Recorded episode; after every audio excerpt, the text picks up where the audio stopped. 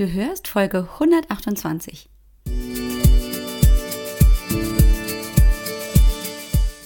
Hallo und herzlich willkommen hier zum Podcast Raus aus dem Hormonchaos. Mein Name ist Alex Broll, ich bin Heilpraktikerin, Coach und vor allem Hormonexpertin.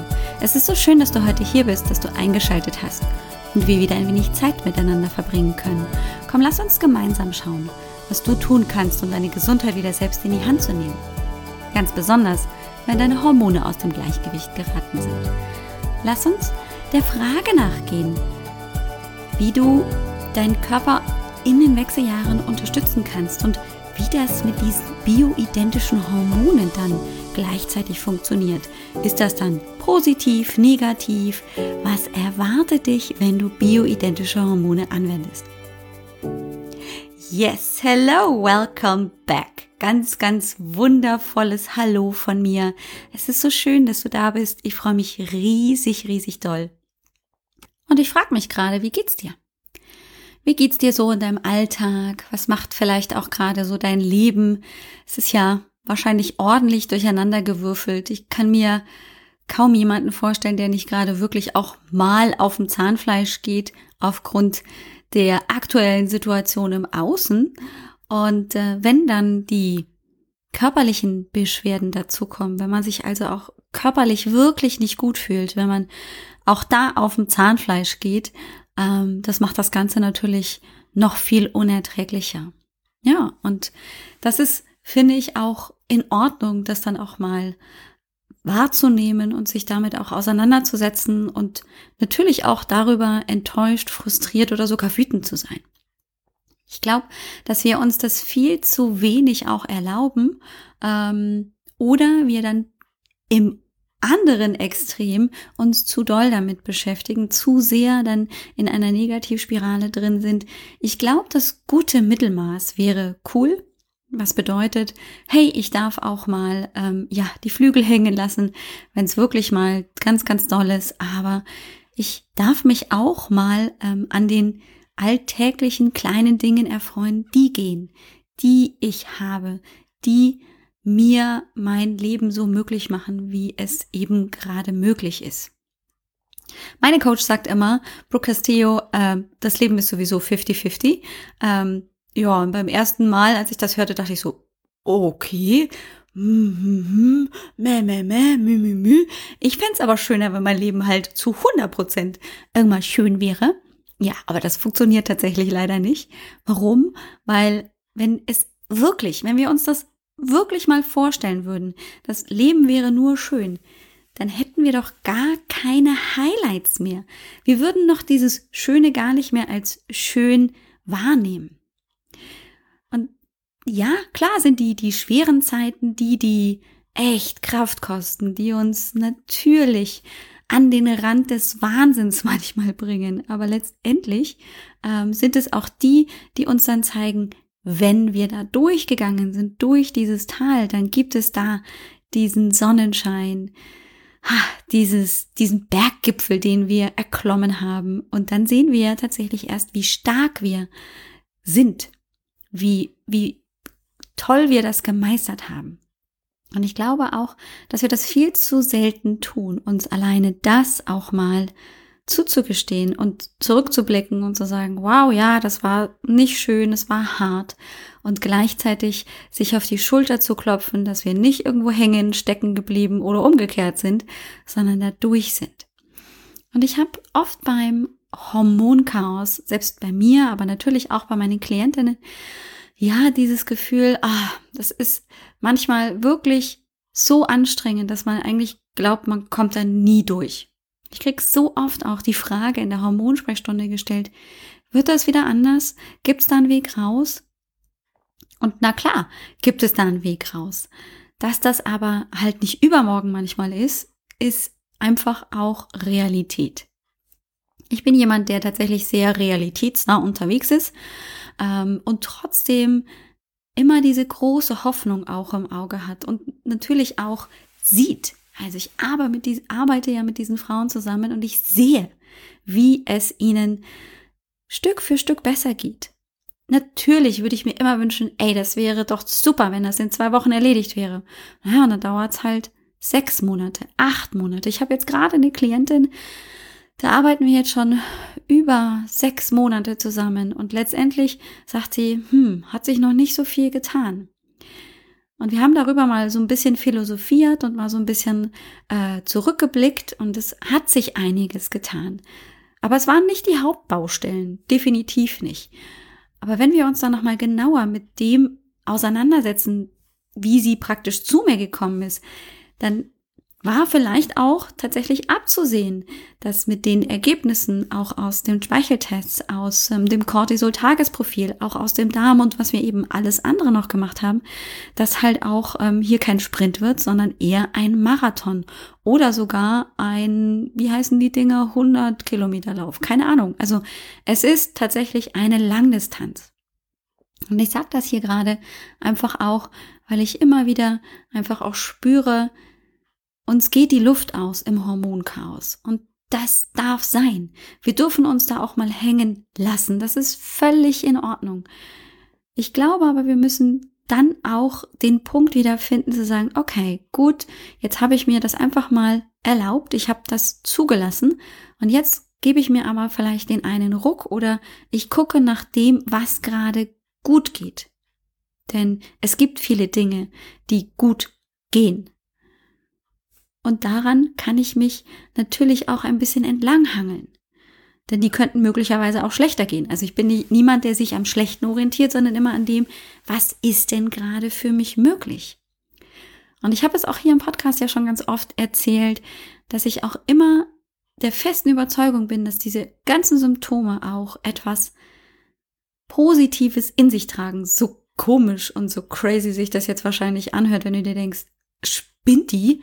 meine Schlafstörungen über die letzten fünf Jahre, die haben überhaupt nichts Positives, weil ich überhaupt gar keine Energie mehr habe. Ja, I know. Ich weiß das doch. Und das hat nichts damit zu tun, dass die nicht verschwinden sollen. Ich bin da voll bei dir. Ich weiß, wie anstrengend es ist. Ich weiß aber auch, dass möglicherweise auch noch nebenbei, neben der negativen oder neben den negativen Auswirkungen dieser Schlafprobleme, die auch etwas dir mitteilen wollen. Aber auf einer Ebene, die du vielleicht noch nicht verstehst. Die reden halt nicht mit dir in deiner Sprache, sondern die haben halt noch eine ganz andere Übersetzung. Und da gilt es, das erstmal zu lernen, zu verstehen, so Wort für Wort oder sogar nur Buchstabe für Buchstabe, was das eigentlich heißen soll. Und das ist halt ein Prozess. Das ist kein Schnibbidi-Schnapp äh, wie das Krokodil Schnappi und ähm, alles ist gut und schön, sondern es ist leider ganz, ganz oft ein Prozess. Wir sind am Anfang völlig überfordert mit der Situation und müssen uns erstmal da reinfinden. Und daraus dann die Kraft, die Stärke und natürlich auch das Wissen entwickeln, was mag das für meinen Körper jetzt bedeuten? Was soll es also heißen, um daraus dann einfach gute Strategien zu entwickeln?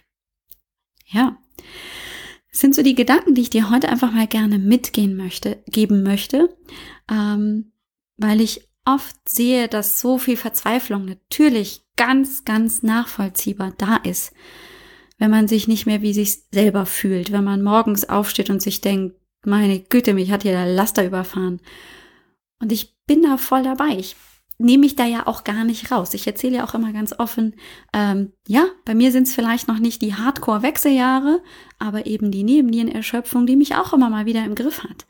Ähm, und natürlich hat mich die Perimenopause auch im Griff.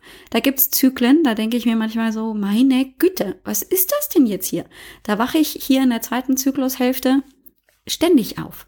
Da bin ich um drei wach, um vier wach und um fünf kann ich dann eigentlich, wenn ich mag, aufstehen, aber eigentlich auch nicht, weil ich bin total müde und äh, äh, äh.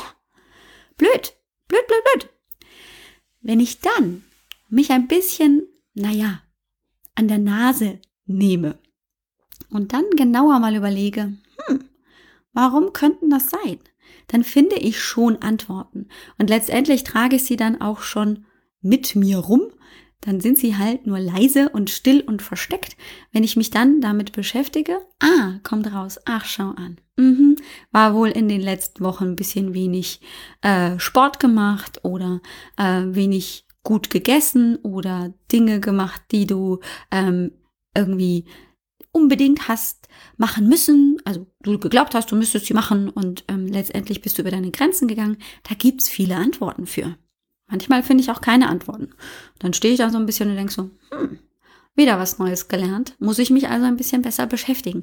Das ist also nicht so, ich finde die eine Antwort und tschakka habe ich alles gelöst. Nee, mein Körper ist ja auch keine Maschine, sondern etwas, das sich ständig neu entwickelt, neu adaptiert und genau das muss ich manchmal auch äh, mehr oder weniger tief dann ergründen, bis ich vielleicht eine Antwort finde. Und Antworten ergeben sich blöderweise in unserem Körper halt auch nicht mit der LED-Lampe an der, auf der Stirn, wo du sagen kannst, Körper, sag mir das Problem und die LED-Lampe sagt XYZ. Das wäre super. Aber so einfach macht's uns die Natur leider nicht.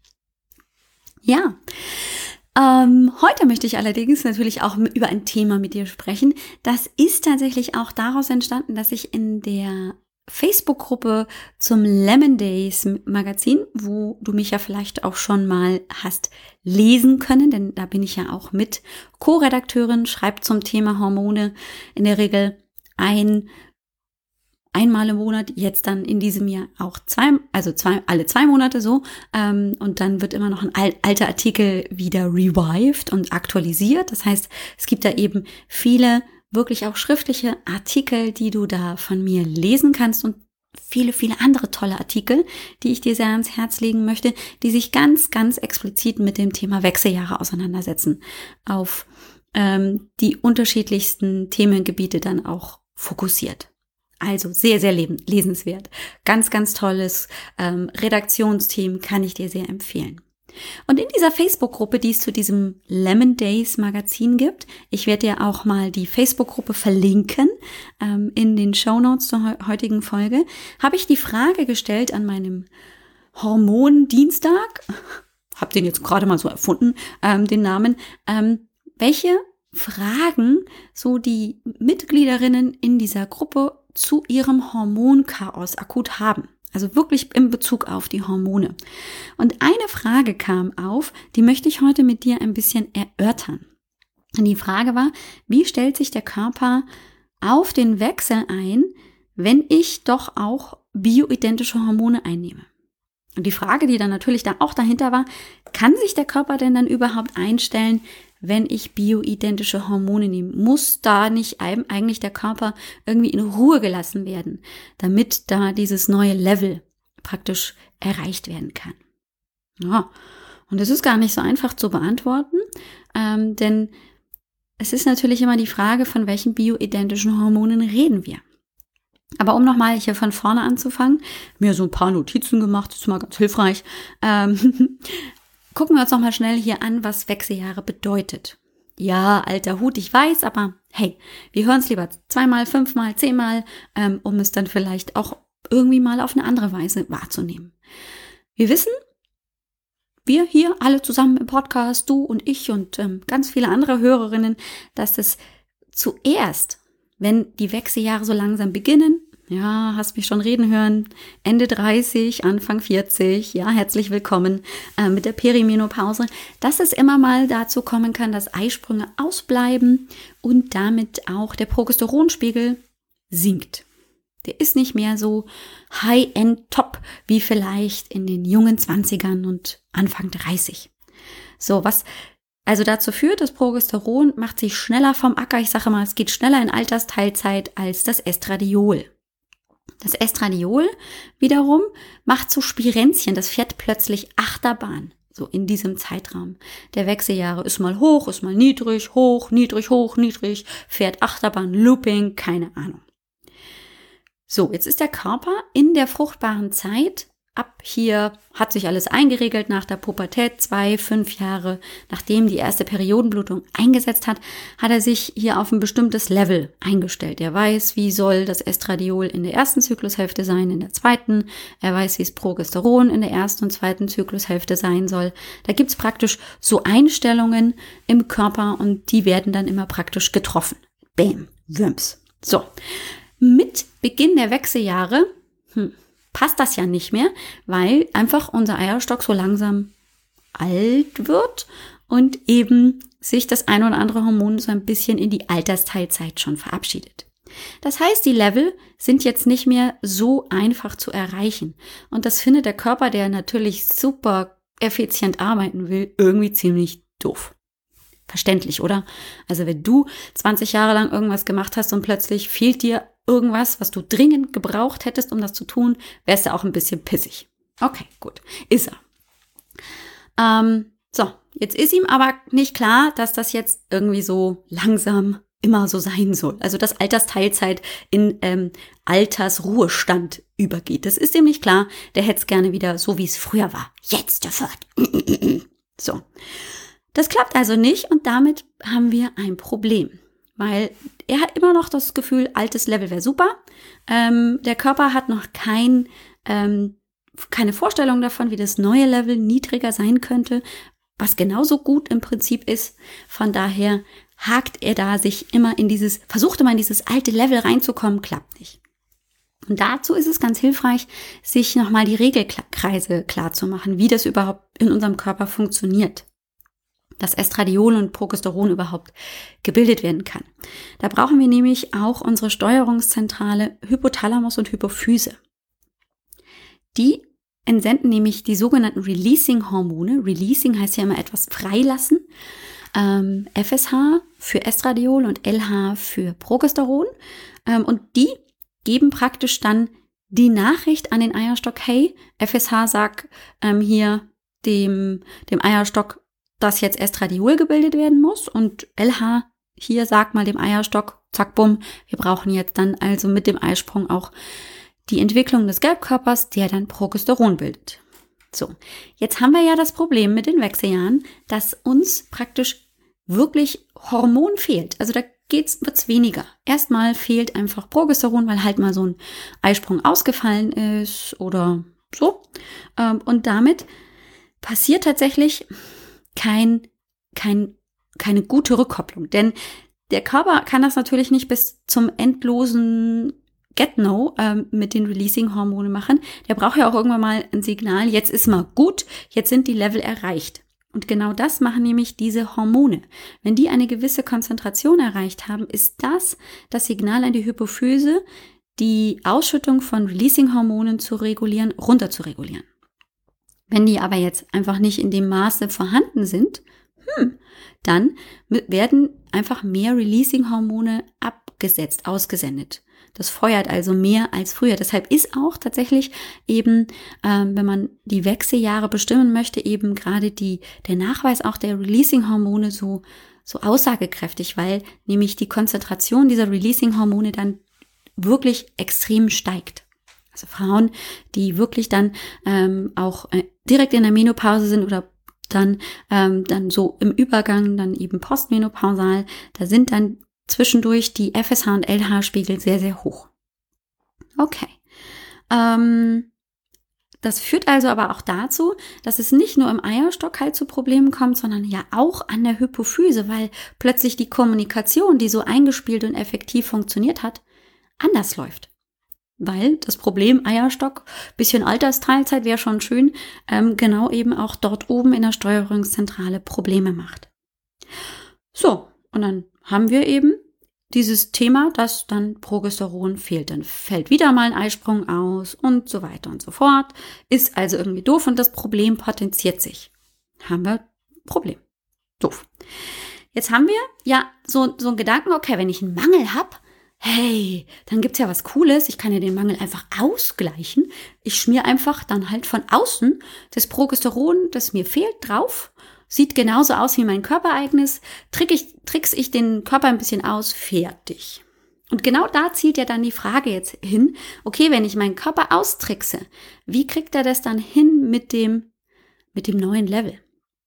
Naja, man muss es so sehen. Ähm, tendenziell geht es nicht darum, wenn man mit den Wechseljahren ähm, spricht, dass sich natürlich verändert sich die absolute Konzentration meiner Hormone. Aber das, was viel, viel wichtiger ist, was wir nicht vergessen dürfen, ist, dass sich das Verhältnis von Progesteron zu Estradiol, das sollte immer gerade eben in der zweiten Zyklushälfte ein bestimmtes Verhältnis sein, aber auch in der ersten Zyklushälfte. Das bleibt tendenziell ziemlich ähnlich. Also das ist jetzt nicht von Verhältnis 1 zu 100 ähm, dann nur noch nach den Wechseljahren 1 zu 10. Also das hat nichts damit zu tun, dass natürlich absolut die Menge an Hormonen grundsätzlich von Estradiol und Progesteron sinkt, aber das Verhältnis ändert sich nicht so dramatisch. Wenn nämlich beide Hormone im gleichen Verhältnis abnehmen, dann ist immer noch alles in Ordnung und trotzdem ist absolut die Menge der Hormone niedriger. Das ist also der Trick. Es geht nicht so sehr darum, dass ich hier ähm, eben die Konzentration der Hormone vergleiche. Die ist natürlich anders in der fruchtbaren Zeit zur Menopause, zur Postmenopause, aber das Verhältnis der beiden Hormone, das ist ausschlaggebend, wie sich praktisch mein Körper so mit dem ganzen Problem beschäftigt, ob da Beschwerden entstehen oder nicht. Und da, genau da setzt man ja dann im Prinzip an, indem man diese bioidentischen Hormone einsetzt und sagt, ich will dieses Verhältnis wieder so normalisieren, dass das zueinander passt. Denn dann macht der Körper kein Problem. Dann sagt er, oh, das passt, das ist super ähm, und dann können wir gut funktionieren. Und genau das wird oft eben falsch verstanden, dass eine Östrogendominanz bedeutet, ich habe hier viel zu viel Östrogen, also mehr als das Bedarf. Es geht über den maximalen Bedarf hinaus. Oder ähm, beim Progesteron, ich habe zu wenig, viel zu wenig. Das kann manchmal auch tatsächlich beides schon auch richtig sein. Also das ist selten, dass das Estradiol über ähm, so die normale physiologische Menge hinausschnellt, wenn ich da nichts wirklich von außen noch dazugebe. Und ähnlich beim Progesteron ist es ein bisschen anders, weil da noch andere Faktoren mit reinspielen. Aber bei uns ist das Verhältnis der beiden Hormone zueinander wichtig. Und genau da kann man dann natürlich mit bioidentischen Hormonen einsetzen. Und das ist jetzt aber ein ganz, ganz wichtiger Punkt. Bitte, bitte jetzt zuhören. Achtung, wenn du eine Sache mitnimmst, dann jetzt die. Wir nutzen die bioidentischen Hormone und haben oft das Gefühl oder ähm, haben so die, ähm, die Vorstellung, naja, bioidentisch, das, was mir der Arzt gibt, ist kein bioidentisches Hormon. Oder, ähm, naja, der hat mir das halt gegeben, aber ich habe keine Vorstellung davon, in welcher Menge ich da jetzt Hormon gebe. Ich habe ja nur die Vorstellung, mir fehlt was vom Hormon und der Arzt hat mir jetzt hier ein Hormonpräparat verschrieben, bioidentisch, ähm, und das löst dann also den Mangel. Das ist bisschen einfach gedacht, denn ähm, wir müssen uns immer dabei überlegen, was Hormone in unserem Körper tun und vor allem in welchen Mengen sie vorkommen. Das ist mini winnie. Du hast mich schon so oft im, im Podcast auch darüber sprechen hören, dass die Pikogramm pro Milliliter vorkommen. Das ist, das kann man sich gar nicht vorstellen. So, so gering ist die Menge und trotzdem so effektiv. Und natürlich ist auch die Menge von einem bioidentischen Hormon aus der Schulmedizin immer noch wenig. Es sind ja keine 15 Kilo oder so. Aber im Verhältnis auch wieder hier betrachtet ist es oft viel. Und selbst das ist nicht immer das Problem, sondern es wird dann zum Problem, wenn ich keine Ahnung habe, was das im Körper über die Zeit macht. Wenn ich also nicht weiß, wie verändert sich das Verhältnis in meinem Körper von Estradiol zu Progesteron, wenn ich eine bioidentische Hormoncreme anwende. Denn ich wirke ja da in dieses Verhältnis rein. Ich verändere ja Konzentrationen. Und solange das Verhältnis so bleibt, wie es sein soll, solange der Level so ist, wie der Körper das am liebsten hätte, ist, ist überhaupt gar kein Problem. Das Problem entsteht aber dann, wenn ich meistens, das ist häufig die Erfahrung, die ich eben im Hormoncoaching mache, wenn das dann überdosiert wird.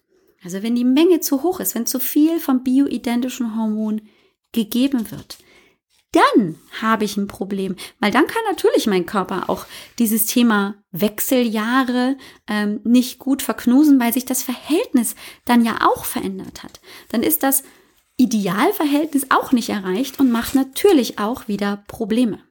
Und genau das ist eben, glaube ich, die Schwierigkeit, dass wir natürlich unser Körper kommt in die Wechseljahre so oder so. Das stört auch zum Beispiel keine Pille. Also selbst wenn ich die Pille einnehme und dann habe ich ja ähm, eben hier dann diese Arzneistoffe, die hormonähnlich wirken, ist trotzdem es so, dass die Eizellen, die in unserem Eierstock heranreifen, irgendwann aufgebraucht sind. Selbst wenn ähm, ich eine Pille hatte, die ähm, keine Eisprünge mehr verursacht, also keine Blutungen mehr, mehr da waren, etc. Trotzdem ist der, äh, der Eierstock irgendwann Anfang 50, Mitte 50 empty leer. Ja, und dann, dann ist da ja auch nichts mehr, äh, was dann eben in dem Bereich Hormone produziert. So. Und trotzdem ist der Körper in der Lage, eben sich damit zu arrangieren. Der kriegt das schon hin. Und am besten wäre es, wenn wir ihn einfach nur in seinem Rahmen damit er das gut regulieren kann, so unterstützen, dass das Verhältnis passt, dass ich also einen Progesteronmangel so unterstütze, dass sich das Verhältnis normalisiert aus einem zu geringen Verhältnis von Estradiol zu Progesteron zu einem ausreichenden Verhältnis und dann ich eben aber natürlich auch ähm, wieder Abstand nehme von der bioidentischen Hormoncreme.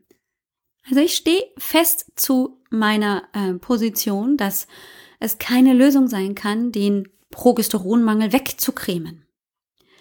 Weil der Progesteronmangel möglicherweise nicht nur aufgrund der Wechseljahrsbeschwerden ein Problem ist, sondern weil da ganz viel anderes mit reinspielt.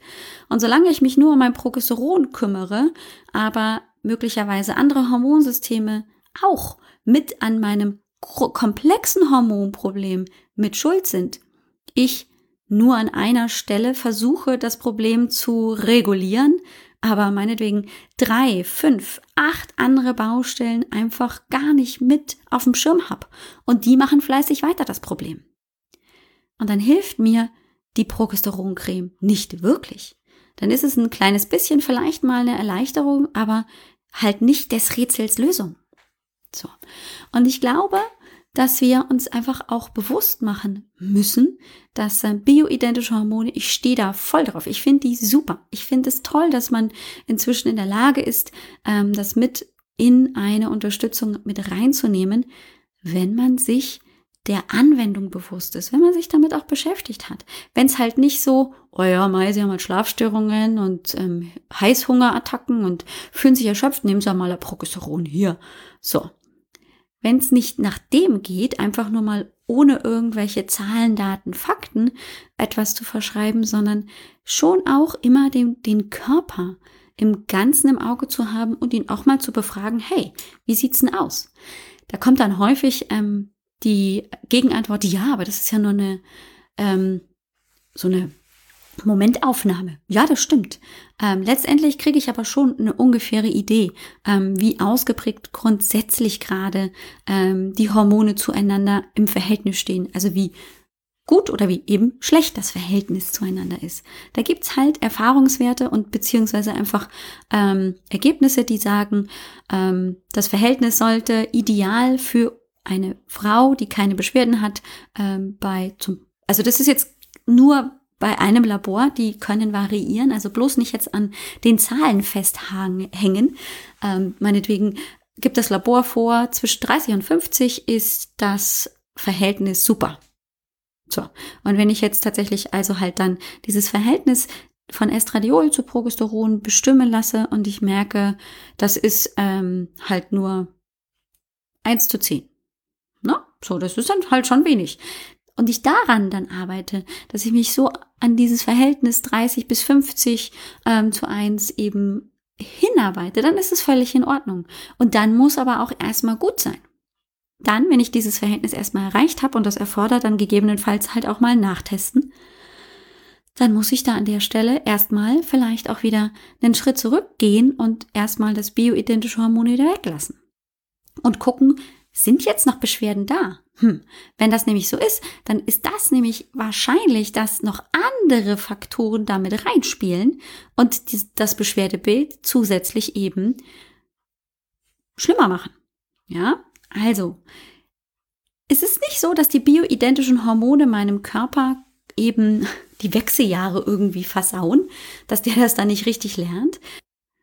Die Anwendung von bioidentischen Hormone sollte nur achtsam und eben auch mit Werten nachkontrolliert werden. Dass ich eben nicht übers Ziel hinausschieße, dass ich mir einfach darüber bewusst bin, dass ich hier etwas von außen zuführe, was natürlich vielleicht der Körper gerade braucht, aber dass auch irgendwann ein Limit erreicht ist. Der hat ja eine Physiologie, unser Körper. Der arbeitet biochemisch. Und das ist ein total faszinierendes Gleichgewicht. Das kriegt der hin.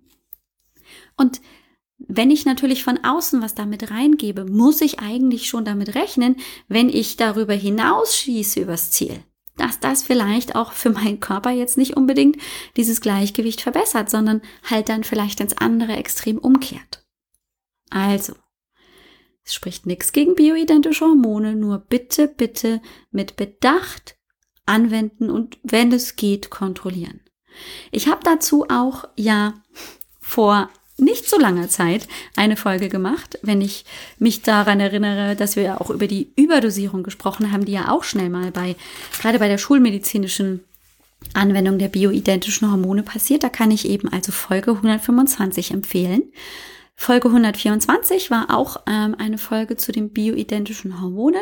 Und wer ganz weit zurückgehen möchte, Folge 25 ist das wundervolle Interview mit den Apothekern der Marktapotheke Greif mit Michael und Marie Greif. Und ähm, die erklären das, finde ich, auch nochmal richtig, richtig gut, was passiert, wenn wir eben in die Überdosierung gehen. Denn da haben wir physiologische Prozesse. Das hat nichts mit irgendwelchen Studien zu tun, dass bioidentische Hormone dieses oder jenes machen, sondern das ist einfach ein physiologischer Vorgang, die sogenannte Up-and-Down-Regulation. Das ist auch nicht nur bei den Hormonen so, sondern das macht der Körper immer, wenn er irgendwas über einen Rezeptor reguliert. Da gibt's ja mehrere äh, Dinge, die da in unserem Körper so funktionieren. Das ist also wirklich etwas, was man nicht unterschätzen darf, weil einfach so die Regulation unseres Körpers funktioniert. Und den kann man natürlich nicht tricksen. Der macht das einfach so. Das führt einfach dazu, dass er sich schützen will, dass die Zelle, die Zelle, die Zelle überleben will. Und genau dafür hat er diese Mechanismen entwickelt. Und wenn wir von außen da einwirken, müssen wir uns der Mechanismen einfach bewusst sein. Ist auf jeden Fall meine Meinung.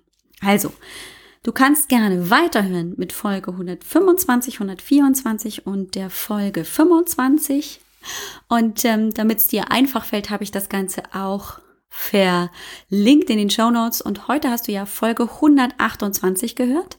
Das heißt, du gehst einfach auf www.alexbroll.com-128 und dann kommst du natürlich zu dieser Folge bei mir auf der Website und kannst aber dann auch auf die anderen Folgen zugreifen.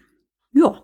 Und dann sind wir schon wieder durch, haben schon wieder eine halbe Stunde hinter uns gebracht. Meine Güte, ich krieg auch immer ganz roten Kopf. Übrigens, falls du jetzt einen roten Kopf hast, äh, ja, hier High Five und so. Ja, weil das ist schon einfach ein Thema, klar, das ist total komplex. Äh, manchmal kommt man wahrscheinlich auch nicht so ganz mit. Ich komme ja manchmal selber gar nicht ganz mit, gebe ich ehrlich zu. Aber irgendwann dann doch wieder. also es bleibt komplex. Und es ist schön, glaube ich, dass wir hier einfach zusammen sitzen und dann einfach uns das mal gemeinsam anschauen. Ja, klar, es ist ein Monolog, keine Frage. Das ist deshalb dann auch immer so schön, die Hormonsprechstunde zu haben, weil da kann ich dann wirklich auch mit den Hörerinnen der Podcast-Folgen oder eben auch anderen, die zu mir gefunden haben, einfach auch mal in einen Dialog treten. Und wenn du das noch nicht ausprobiert hast, hey, wird's vielleicht mal Zeit? Die Hormonsprechstunde ist sehr begehrt. Ich weiß, die ist im Moment hier sehr ausgebucht. Ähm, tja, das ist ein bisschen schade. Deswegen überlege ich auch gerade, wie wir so ein bisschen auf anderen Wegen zusammenarbeiten können. Denn natürlich ist halt meine eigene Zeit irgendwann begrenzt. Also, naja, mein Tag hat halt auch nur 24 Stunden. Und ähm, die Hormonsprechstunde kann damit halt auch nur eine bestimmte Anzahl haben, äh, weil Schlafen und Essen und andere Dinge tun muss ich ja auch. Ähm, aber trotzdem, nichtsdestotrotz lade ich dich gerne, gerne ein, äh, in die Hormonsprechstunde zu kommen, ganz besonders, wenn du so wichtige für dich Fragen klären willst oder wenn du einfach sagst, hm, mich interessiert auch ganz besonders das Hormoncoaching, ähm, ich möchte auch nicht auf mich alleine gestellt sein, dann ist das genau der richtige Anlaufpunkt. Dann können wir nämlich wirklich da auch reden, 20 Minuten. Da erzähle ich dir auch was zur Hormonsprechstunde, natürlich auch zu den Kosten.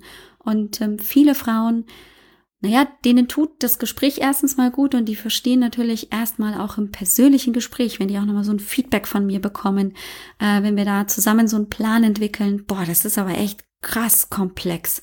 Ähm, und sagen dann, sie sind heilfroh, wenn sie mich an ihrer Seite haben, ähm, um diese Komplexität einfach auch ein bisschen besser zu erfassen und natürlich auch dann die einfach richtigen Schritte zu tun. Ne? Also man kann ja viel selber machen, gar keine Frage, aber man verrennt sich dann halt gegebenenfalls auch. Und ähm, das passiert natürlich mit Hormoncoaching dann einfach sehr viel weniger.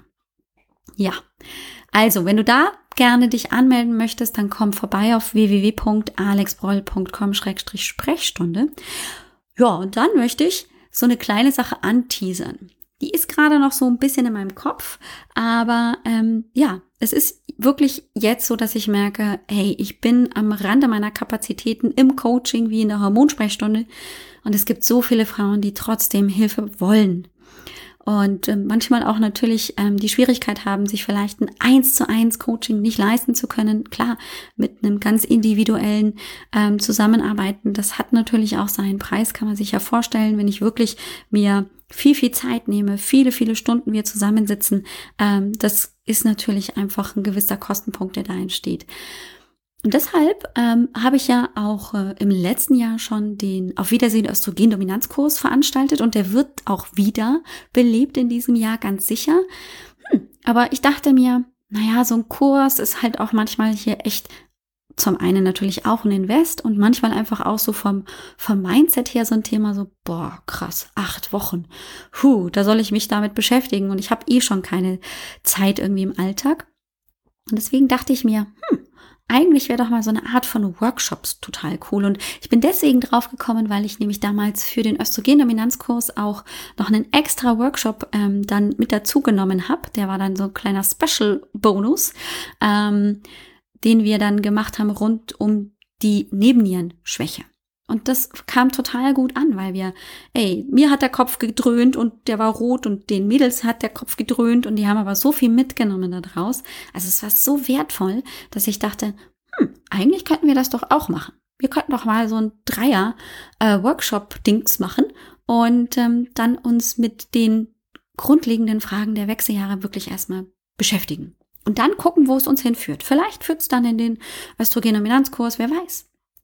Ähm, und das steht gerade so ein bisschen auf meiner Agenda. Es gibt noch keine Website, also keine Landingpage, aber hm, aber es gibt eine Warteliste. Das heißt, äh, wenn du jetzt super neugierig bist ähm, und bis zu dem Moment, wo du die Folge jetzt hörst, wird es wahrscheinlich schon mehr geben, weil natürlich ich ein bisschen vorproduziere und dann aber in der Zwischenzeit wahrscheinlich schon auch ins Arbeiten rund um den Workshop gekommen bin. Aber es gibt natürlich jetzt dann schon eine Seite, wo du dich eintragen kannst, wenn du interessiert bist. Und zwar unter www.alexbroll.com-wechselhaft, alles zusammengeschrieben, gibt's dann eben so eine Warteliste, da kannst du dich eintragen äh, und dann eben die Infos zum Workshop kriegen. Ähm, ja, der Titel wird sein Wechselhaft statt heiter. Fand ihn irgendwie ganz witzig, weil es geht um die Wechseljahre und die sind manchmal ziemlich wechselhaft und eben gar nicht heiter. Und ähm, ja, wir wollen in dem Workshop gemeinsam das Rätsel der ganz individuellen Wechseljahrsbeschwerden lösen dem auf die, auf die Schliche kommen äh, und dann daraus natürlich Schritte entwickeln, damit du wieder energievoll, ausgeglichen und selbstsicher leben kannst. Ja, ich werde dir in den nächsten Wochen auf jeden Fall da noch viel, viel mehr darüber erzählen. Der ist gerade eben im Entstehen. Ich weiß, er wird dreiteilig sein. Äh, ich weiß auch schon den Zeitraum, 13. bis 27.04. jeweils einmal in der Woche 90 Minuten wird das wahrscheinlich so angedacht sein über Zoom, dass wir uns da auch zusammentun können.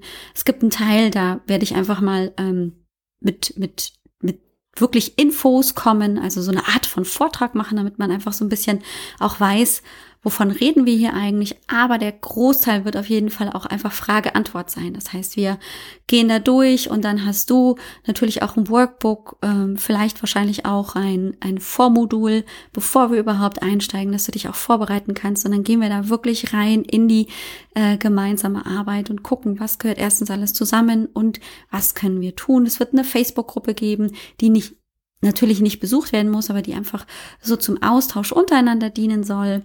Ähm, es wird eine Aufzeichnung geben. Und das Beste, ähm, das ist halt so eine einmalige Geschichte, die ich jetzt erstmal so ein bisschen antesten will. Ähm, und ähm, das ist zum Einstieg tatsächlich ziemlich preisgünstig. Also vielleicht gerade für dich so eben genau der Weg, dass du sagst, nee, für mich ist auch der Kurs gerade nix, aber äh, und Hormoncoaching passt einfach auch vielleicht finanziell gar nicht, aber hier vielleicht unter 100 Euro, das ist etwas, das das ist es mir wert und ich kann dir versprechen, wirklich versprechen, dass wir da tief einsteigen werden und du wirst mit wirklich Wissen nach Hause gehen, was dir helfen wird, das auch selbst in die Hand zu nehmen. Und daraus dann eben die nächsten Schritte für dich zu entwickeln. Und ich finde, nichts ist besser, als wenn du deine Gesundheit wieder selbst in die Hand nehmen kannst. Dafür bin ich da und darauf freue ich mich riesig. Also, wechselhaft statt heiter steht auf der Agenda im April und anmelden kannst du dich unter www.alexbroll.com-wechselhaft ja, jetzt bin ich auch äh, zufrieden, dass ich dir das erzählen durfte, bin ein bisschen aufgeregt und freue mich natürlich auch auf dein Feedback. Und das ist das Beste an so einem Workshop. Ähm, klar kann man ähm, eben bei einem Workshop auch sich sehr individuell auch auf die Fragen, die vorher eben von den Klientinnen oder beziehungsweise von dann den Interessentinnen kamen, gut vorbereiten. Das heißt, es ist noch viel dichter an dem dran, was du vielleicht sogar brauchst. Und darauf freue ich mich so sehr, weil das ist wirklich hier aus dem Leben gegriffen, um es dann auch im Leben wieder umzusetzen. Damit wünsche ich dir eine großartige Woche. Vielen Dank für deine Zeit und bis nächste Woche. Ciao, ciao. Dir hat dieser Podcast gefallen? Dann wäre es großartig, wenn du diesen Podcast mit deiner 5-Sterne-Bewertung auf iTunes unterstützt. Und wenn du noch mehr über dein Hormonchaos erfahren willst, geh einfach auf www.alexbroll.com. Bis zum nächsten Mal.